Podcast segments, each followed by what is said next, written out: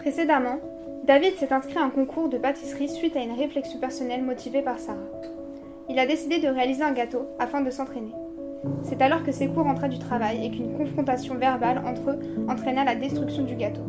Suite à cela, David est profondément attristé et il semble renoncer à son projet. Il ne fait alors pas attention à Sarah qui souffre et qui semble perdre goût à la vie. De son côté, Inès ne supporte plus la protection abusive et nocive de Bilal. Par ailleurs, elle prend conscience que Sekou se comporte exactement de la même façon avec David et Sarah. Elle rentre de son cours d'athlétisme accompagnée par Sekou. Il est 20h, le jour décline. Épuisée, elle quitte Sekou et l'embrasse. Elle regrette son acte. Comment peut-il la protéger sachant qu'il est si violent avec son frère et sa sœur? Elle s'empresse de monter les escaliers. Quand elle arrive chez elle, la porte est ouverte. Bilal l'attend de pied ferme. Ah ouais, depuis quand tu rentres aussi tard avec un mec, toi?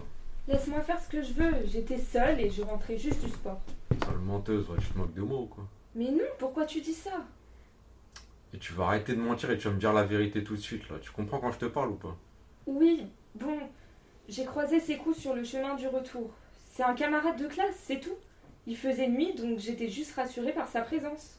Ouais, ouais, c'est ça, je te surveille, toi. J'espère pour toi, c'est juste un camarade. Me prends pas trop la tête, là, j'ai mal au crâne. Vas-y, débrouille-toi avec tes affaires. Le lendemain, chez la famille Kanté, il est midi et Sarah a oublié sa carte de cantine. Elle décide de rentrer et s'aperçoit que les affaires d'Aminata sont restées en évidence sur son lit.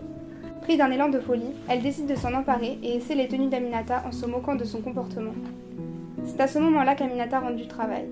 Elle s'est officiellement fait renvoyer par sa patronne. Énervée et indignée, apercevoir sa sœur jouant avec ses habits dans sa chambre provoque en elle une haine énorme. Eh mais qu'est-ce que tu fais avec mes vêtements toi?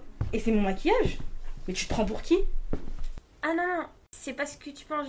J'ai pas de vêtements pour la photo de classe. Mais tu te moques de moi en plus Tu crois que je t'ai pas vu en train de m'imiter Euh, Désolée, je voulais juste voir ce que ça faisait de porter des habits. Non mais en fait je comprends pas ton délire, c'est- qu'est-ce que tu me racontes là? Mes habits ils sont, ils sont pas démodés comme les tiens en fait, je t'explique.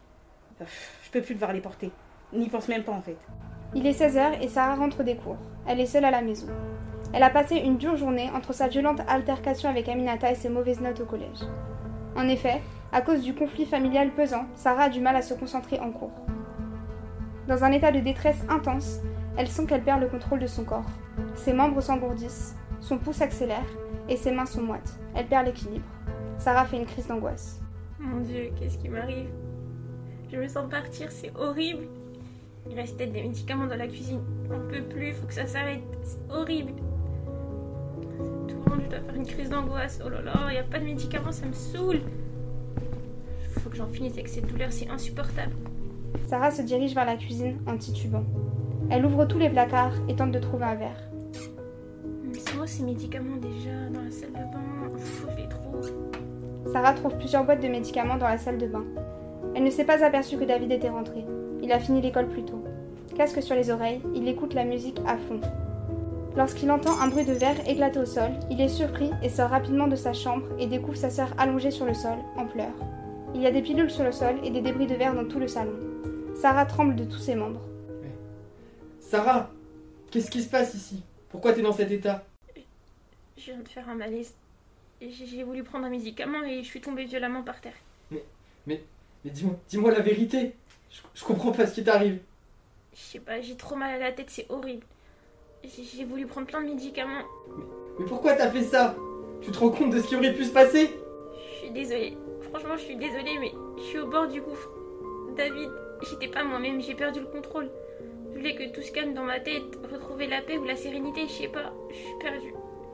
Est-ce que Sarah saura trouver l'aide afin de surmonter cette phase difficile de sa vie?